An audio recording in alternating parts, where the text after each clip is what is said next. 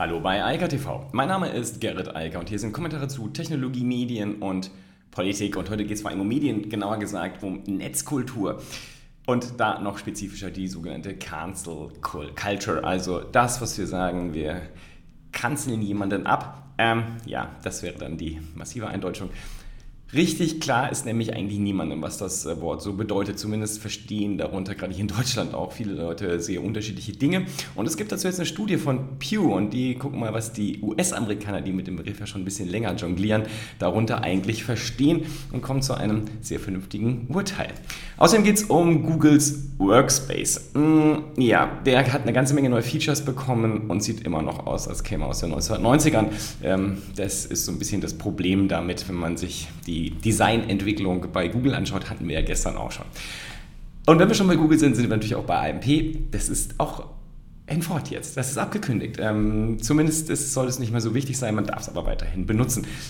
Wäre ja auch ein Wunder, wenn nicht. Dann gibt es zwei TikTok-Veränderungen und der Internet Explorer ist wirklich abgekündigt.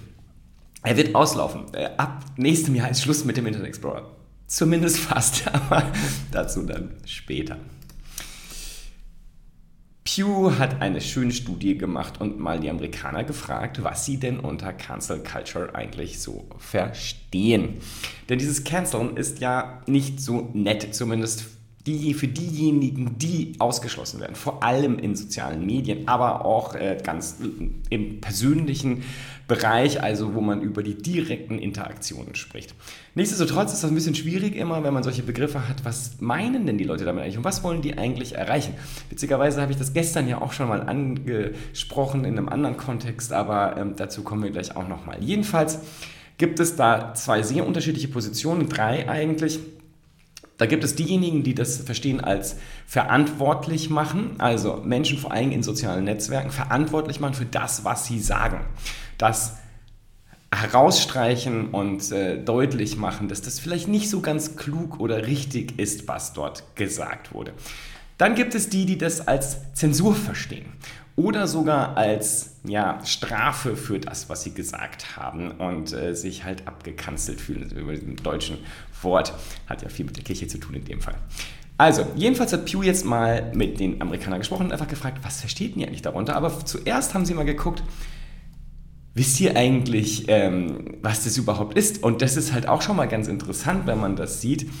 Es ist nämlich schlicht und ergreifend so, die Mehrheit der Amerikaner weiß gar nicht, worum es geht. 38% sagen none at all und 18% not too much. Also die haben, wenn überhaupt, nur gerade mal von dem Wort gehört, aber wissen eigentlich gar nicht, worum es geht. 22% sagen a fair amount und 22% a great deal und dann gibt es auch mal eine ganze große Menge, die weiß gar nichts. Also die Mehrheit der US-Amerikaner, und jetzt reden wir nicht über die Deutschen, sondern über die US-Amerikaner, wissen das gar nicht. Der Unterschied ist dann nochmal deutlich zwischen Männern und Frauen. Äh, Männer scheinen dort ein größeres Verständnis zu haben und sich mehr damit zu beschäftigen als Frauen.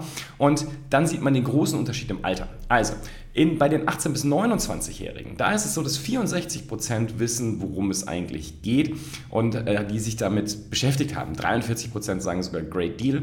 Und dann geht es runter bis zu den über 65-Jährigen, da sind es dann noch 21 Prozent, die Fairmount sagen und 12 Prozent der Great Deal. Also 33 Prozent ist nur noch die Hälfte im Verhältnis zu der anderen Altersgruppe. Und dann ist natürlich einmal mehr die, der Bildungsgrad eine spannende Frage. Das ist ja immer so, wenn es um Begrifflichkeiten geht.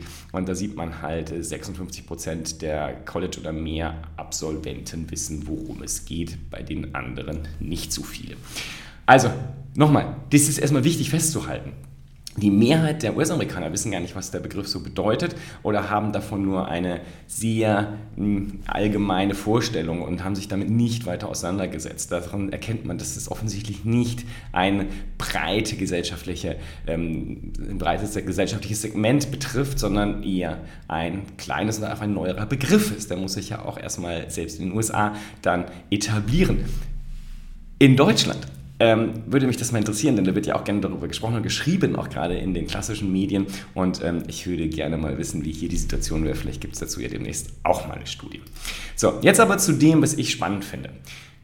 Denn die, die dort jetzt befragt wurden, davon sagen 49 Prozent, dass es darum geht, andere zur Verantwortung zu ziehen. Also sie verantwortlich zu machen für das, was sie gesagt haben.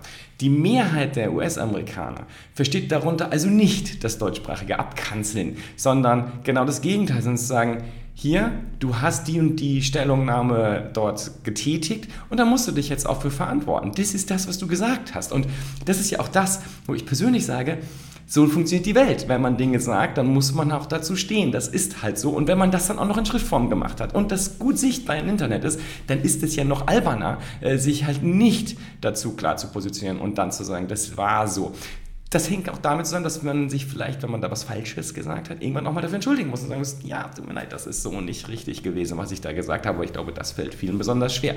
Dass die anderen, die angegriffen werden durch Hasskommentare oder schlichte Fake News und all das, was da draußen so passiert, darauf hinweisen. Ja, hier ist der ausgestreckte Zeigefinger, Moment zeigt er auf mich hier auf YouTube, der sagt halt, hier, du musst halt äh, dafür auch ähm, Verantwortung zeigen. Das ist alles. Und ich kann mich damit sehr gut anfreunden, denn genau darum geht es. Und ich habe das ja gestern gesagt. Ähm, das Problem ist ja auch, wenn da draußen Leute Fake News verbreiten, dann die, gab es diese schöne Studie, dass man das noch verschlimmert, wenn man die verbessert und darauf hinweist. Und das, was viel einfacher ist, ist, man entsorgt sie aus dem eigenen Newsstream. Das ist nämlich das, was da passiert.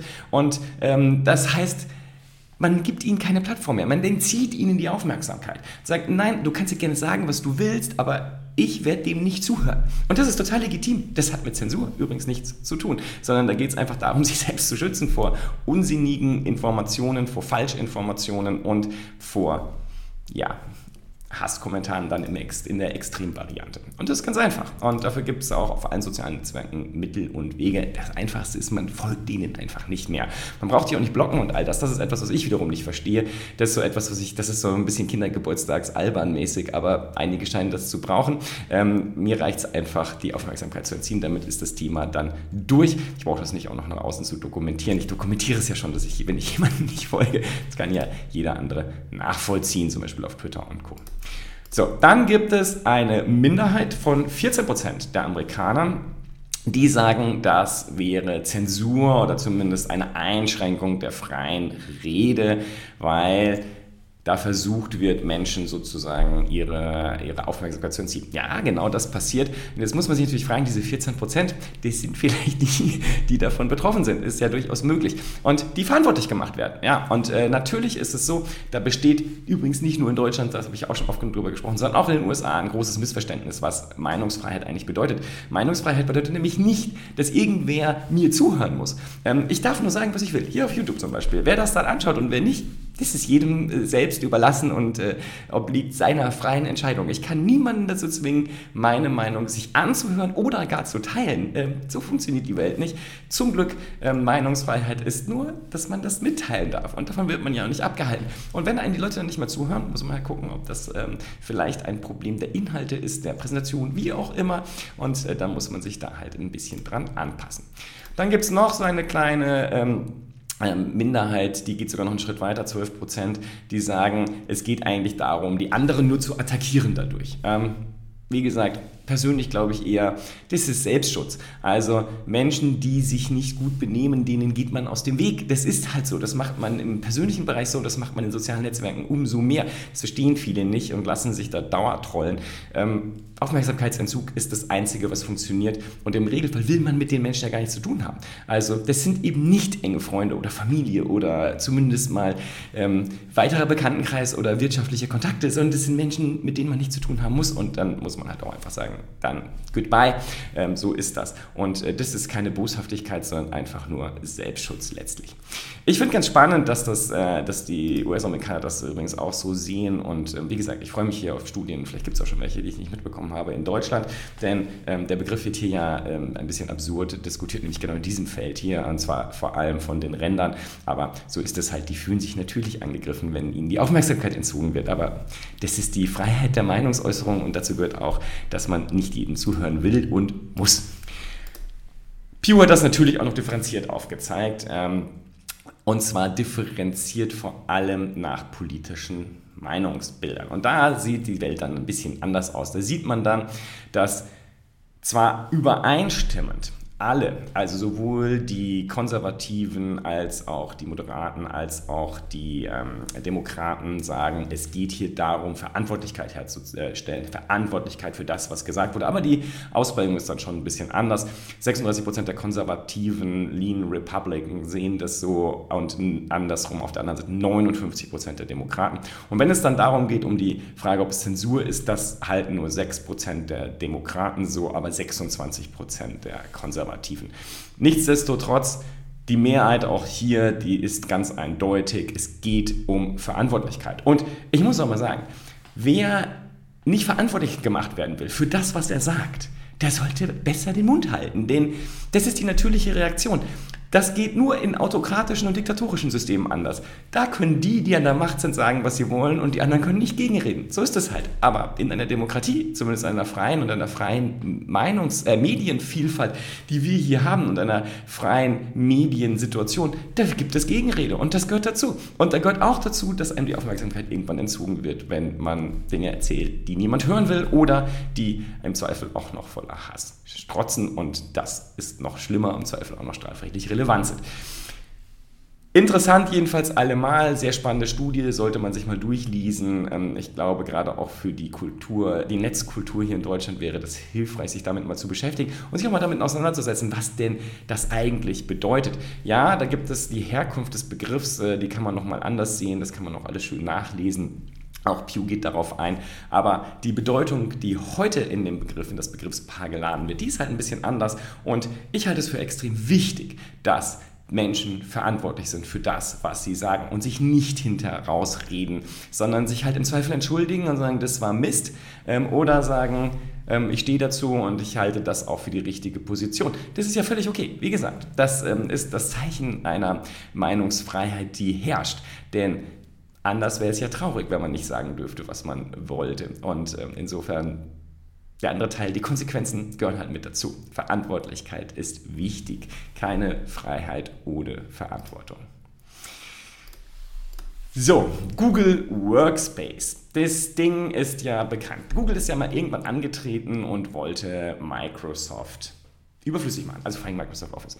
Und das ist ihnen auch in vielen Bereichen gelungen. Also tatsächlich ist es so, Google Docs, also die Office Suite von Google, ähm, die ist sehr weit verbreitet. Sie hat zwar nicht so richtig in den Enterprise-Bereich reingeschafft, aber ansonsten ist sie verfügbar.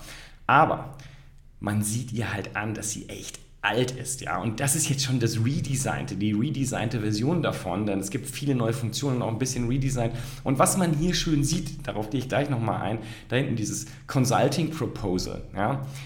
Man muss sich das wirklich mal überlegen. Die Menschen, die Google Docs benutzen, also ich behaupte mal zumindest 99 Prozent, die benutzen es gerade online, weil sie online zusammenarbeiten wollen und die drucken das nicht aus, Google. Wirklich, also kein Mensch druckt die Dokumente aus, aber Google Docs geht immer noch davon aus, dass das Ding irgendwie auf so einem Papier irgendwann mal gedruckt wird. Nein, das wird es nicht. Also ähm, allein an dieser Kleinigkeit sieht man ganz gut, dass Google sich nicht weiterentwickelt hat. Und wenn man sich dann auch überlegt, dass jetzt die Veränderungen, da geht es vor allem darum, diese Smart Clips, äh, ähm, Chips, Entschuldigung, ich finde Clips wäre nicht der bessere Begriff, aber die Smart Chips sollen dafür sorgen, dass verschiedene Bereiche jetzt zusammenwachsen, also Google Docs mit Google Meet und äh, Google Task und das macht auch Sinn, das heißt, man soll wie Ad-Mentioning funktioniert, also nicht nur Personen per Ad-Mentioning zu gewissen Diskussionen zum Beispiel hinzufügen können, sondern auch die Dokumente. Dafür sind jetzt diese Smart Chips äh, gut. Sinnvoll macht es hilfreich, wenn man einen Termin einsetzt, kann man gleich die ganzen Dokumente mit dazu packen, alle haben Zugriff darauf etc. Sinnvoll. So, aber wenn man sich die ganze Sache anschaut, was da passiert ist, optisch, dann ist das gruselig, weil das sieht aus wie in den 90ern. Also es sieht immer noch aus wie die Office Suite aus den 90ern und äh, da hat sich halt wenig getan. Und darauf geht auch Plattformer ein. Und ähm, Plattformer sagt meines Erachtens völlig zu Recht, es war absolut überfällig, dass hier die Technologie sich weiterentwickelt. Aber das reicht bei weitem nicht aus, wenn man sich nämlich andere Produkte anschaut. Also zum Beispiel Notion, Bear, Substack. Das sind halt die Dinge, die heute führend sind. Airtables. Man kann hingucken, wo man will. Alle diese Funktionen, Software, Produktivitätssoftware, um in Anführungsstrichen damals Dokumente, heute einfach nur Texte, Tabellen, ähm, Datenbanken zu generieren, die haben sich halt massiv weiterentwickelt. Gerade auch im letzten Jahr während der Pandemie. Produktivitätssoftware ist wahrscheinlich der Bereich, der am meisten einem Flux unterliegt und wo sich wirklich viel bewegt. Nur Google Docs sieht halt immer noch irgendwie alt aus. Wie gesagt, 90er. Und wenn man sich Microsoft Office Suite anschaut, also Office 365, das ist nicht besser. Aber Google hätte jetzt mal was tun können hätte sich weiterentwickeln können, aber haben sie nicht getan. Und ähm, der Plattformer sagt zu Recht, das wird nicht reichen. Ähm, das wird ihnen nicht helfen. Die Leute gehen schon weg und zwar schon seit Jahren und jetzt noch verstärkt und es wird anhalten, denn es gibt ja Alternativen. Es gibt bessere Tabellenkalkulationsprogramme. Es gibt also in der Cloud. Es gibt bessere Textverarbeitungsprogramme, also in der Cloud und übrigens auch mit den besseren Apps, die man auf Tablets und Smartphones hat. Also Google schläft, was das Thema angeht, Microsoft auch und da ist ein Markt entstanden für andere und darauf geht Plattformer auch nochmal ein. Da wird unglaublich viel Geld reingepumpt. Gerade jetzt in den letzten zwölf Monaten ist das äh, Venture Capital noch stärker in den Bereich Produktivitätssoftware gegangen und befeuert diesen Markt und sorgt dafür, dass sich da noch mehr verändern wird. Also, da gehen hunderte Millionen Dollar in diese Einzel-Apps, die sich mit Einzelproblemen äh, beschäftigen und sich dadurch natürlich viel schneller weiterentwickeln. Und das wird Google Docs treffen und das wird auch Microsoft äh, 365 treffen. Also die Zeit ist vorbei. Ich glaube auch, dass diese Art der Kombination der Software heute gar nichts mehr bringt, denn faktisch ist ja ein Dokument nur noch ein Link. So, und ob der Link jetzt zu der identischen Softwareplattform führt, also zu Google oder zu Microsoft, spielt ja gar keine Rolle. Ich kann mich ja jederzeit frei dafür entscheiden, ob ich jetzt ein Excel-Tabellenblatt anlege oder ein äh, Google Sheet das macht doch gar keinen Unterschied mehr, weil es ist nur ein Link, den ich dann den jeweiligen anderen Nutzern freigebe. Wo der liegt, interessiert doch niemand mehr. Das Ding wird eh im Browser geöffnet. Und die Konsequenz ist natürlich, das kann auch zu ganz anderer Software führen. Und ich brauche diese Integration eigentlich nicht. Und ich glaube, da kommt auch die Idee dieser Smart Chips von Google her, dass man jetzt sagt, wir machen das jetzt einfacher in, unserer, äh, in unserem kleinen Ökosystem. Ich glaube, das wird nicht reichen. Wie gesagt, alleine die Optik, alleine die Ideen, die in den letzten Jahren entwickelt wurden, um Textverarbeitung zum Beispiel besser zu machen, schöner, effizienter, einfacher zu bearbeiten, die hat Google alle nicht nachvollzogen, auch jetzt wieder nicht. Ganz im Gegenteil, wie Microsoft pumpen sie noch mehr ähm, Funktionen in das Tool rein, sorgen für noch unübersichtlichere Menüs. Also genau das, was keiner mehr haben will. Also die Zeiten sind einfach vorbei. Und ich glaube, die Zeiten der Spezialisten sind jetzt da, weil durch die browserbasierte Anwendung die Verknüpfung so einfach einfach ist wie nie zuvor. Man braucht keine Dokumente mehr austauschen. Jedes Mal, wenn ich das sehe bei Kunden oder Partnern, dass da noch so Dokumente hin und her geschickt werden, denke ich mal, wow, ähm, das ist, sind die 90er, ja. Also, da musste man halt so Dokumente hin und her mailen. Aber die Zeiten sind lang vorbei. Da hat Google Docs ja dran gearbeitet, aber sie müssten sich dringend weiterentwickeln. Und ähm, es ist schade, dass sie da stehen geblieben sind und nicht sehen, was im Markt um sie herum passiert. Immerhin hat Google aber jetzt erkannt, dass AMP keine Pflichtveranstaltung mehr sein soll, denn das war ja schon ein bisschen bitter. Persönlich finde ich AMP gar nicht so problematisch. Ähm, als WordPress-Freund, es gibt drei Millionen äh, und sogar eine offizielle Google AMP, ein Google AMP Plugin. Damit kann man AMP-Seiten ganz schnell lancieren. Und ich mag auch die Idee dahinter. Es ist ja gar nicht schlecht, dass gerade wenn man in Deutschland nicht so guten mobilen Empfang hat, dass man die Daten schneller, also die Webseiten schneller von Google ausgespielt bekommt, man Google eigentlich gar nicht verlässt. Ähm, die meisten Leute merken das nicht mal. Das ist auch alles fein und ich hat, es hat und wird auch in Zukunft übrigens, hat gewisse Vorteile, weil ich dadurch sozusagen eine zweite Ebene mobiler Seiten hatte. Aber Google hat sich jetzt dafür entschieden, sie wollen das nicht mehr hochpriorisieren. Denn das war ja wirklich traurig. Man braucht ja nur AMP-Seiten anzulegen, um sozusagen den mobilen Index sofort zu dominieren, also die äh, SERPs von Google. Und das war nicht fair und auch nicht richtig. Also es war natürlich im Eigeninteresse, weil Google die Technologie durchsetzen wollte. Da haben sie jetzt gesagt, das hört jetzt auf ähm, im Juni, dann ist Schluss damit. Dann sind alle anderen Technologien, die in die gleiche äh, Ziel, also das gleiche, in die gleiche Kerbe hauen, gleichberechtigt. Das macht keinen Unterschied, ob man AMP oder andere Technologien benutzt, um mobile Seiten schnell und effizient auszuliefern. Und das halte ich auch für den einzig richtigen Weg. Google hat da die Marktposition einfach ausgenutzt, um AMP durchzudrücken. Wie gesagt, für WordPress-Nutzer war das sehr unproblematisch, für andere war das schon ein bisschen ärgerlich. Nachrichtenseiten sind auch stark darauf gesprungen, weil sie halt auch den Geschwindigkeitsvorteil haben wollten, auch die, Darstellungsunterschiede äh, in den Google SERPs. Aber wie gesagt, dieser Zwang war schon ein bisschen böswillig. So, jedenfalls hört das jetzt auf. Man kann jetzt wieder machen, was man möchte. Ähm, man kann aber natürlich auch AMP weiter äh, benutzen. Also AMP wird eben nicht abgekündigt. AMP wird es weitergeben. Inwieweit Google das weiterentwickelt, ist natürlich jetzt die Frage. Ähm, wenn Sie klug sind, tun Sie das, äh, denn da haben Sie eigentlich ein Interesse dran, äh, weil sie sozusagen das ja immerhin mal lanciert haben. Andersrum, am Ende des Tages geht es Google nur darum, dass die Mobilseiten schnell ausgeliefert werden und wir werden sehen, wie sich das entwickelt. Nichtsdestotrotz, es ist jetzt wieder ein bisschen Fairness in dem Spiel und das war auch überfällig. Bei ByteDance gibt es ganz massive Veränderungen an der Spitze. Genauer gesagt äh, wird das Gründerteam die Aufgaben, äh, äh, Aufgaben ähm, äh, switchen. Und zwar ähm, wird der Mitgründer Yiming äh, den, das als CEO, äh, den CEO-Posten verlassen und sein Mitgründer Rubo wird den übernehmen. So, das heißt, wir haben einfach einen Switch in den Vorständen. Ähm, Yiming will sich nicht aus dem Unternehmen zurückziehen, er wird ins Board gehen, er wird auch ähm, Rubo beratend zur Seite stehen. Und was er machen will, ist sich mehr um Strategie zu kümmern und weniger im Tagesgeschäft zu hängen, wird jetzt aber sozusagen erstmal dafür sorgen, dass der Übergang funktioniert. Und wenn ich hier so ausführlich darüber rede, ByteDance ist halt ein echt großes Unternehmen. Das ist vielen noch nicht so ganz klar, weil die halt noch nicht börsennotiert sind, aber es ist weiterhin, zumindest bis sie dann irgendwann mal in die Börse gehen, das mit Abstand teuerste Startup der Welt, im Moment so mit 150 bis 160 Milliarden Dollar bewertet. Also ein, ein Gorilla, äh, der noch nicht sozusagen auf die Börse losgelassen worden ist. Und ähm, Vielleicht ist es ganz gut auch an der Stelle zu sagen, okay, ich ziehe mich aus dem operativen Geschäft zurück, um halt langfristige Strategien zu entwickeln.